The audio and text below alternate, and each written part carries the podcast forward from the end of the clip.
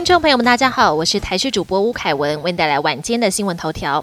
日前有知情人士爆料，中方疑似透过军舰对台发放探空气球。对此，国防部驳斥，所有空飘气球的行踪都有掌握，并没有共军舰艇释放。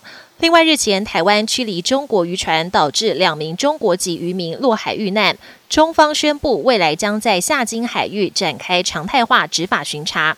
军事专家表示，应该要有因应措施，避免对岸压缩我国海巡执法空间。疫后解封，外籍航空飞越台湾领空的航班数量逐渐恢复。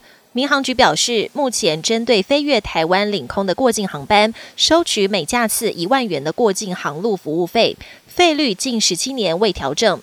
但近年受到疫情的影响，加上更新设备成本增加，过路费连年亏损，因此将参考邻近国家费率评估调涨幅度。近期将召开说明会。但若台湾调涨过境航路服务费，外籍航空公司成本增加，是否可能会调涨票价？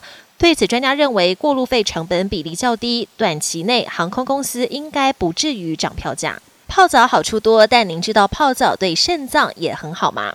有肾脏科医师分享，曾在诊间遇过一名八十岁奶奶，肾丝球过滤率掉到十六分，很担心要洗肾。除了靠药物治疗，还有多运动外，每天早晚也坚持泡澡十五分钟。三个月后，睡眠跟高血压都获得改善，主要是因为泡澡有助增加血液循环，可以降血压，还能增加尿毒素排出体外。国际焦点。美国前总统川普十六号才遭纽约法院罚款一百一十一亿台币，并禁止在纽约经商三年。十七号就到宾州的运动鞋大会推出一双要价三百九十九美元，大约台币一万两千六百元的金色高筒运动鞋，限量一千双，马上被抢购一空。随后，川普在密西根州造势，也不忘批评法院跟拜登政府迫害他。每年二月上旬到三月上旬是北海道王走海岸的流冰观光旺季。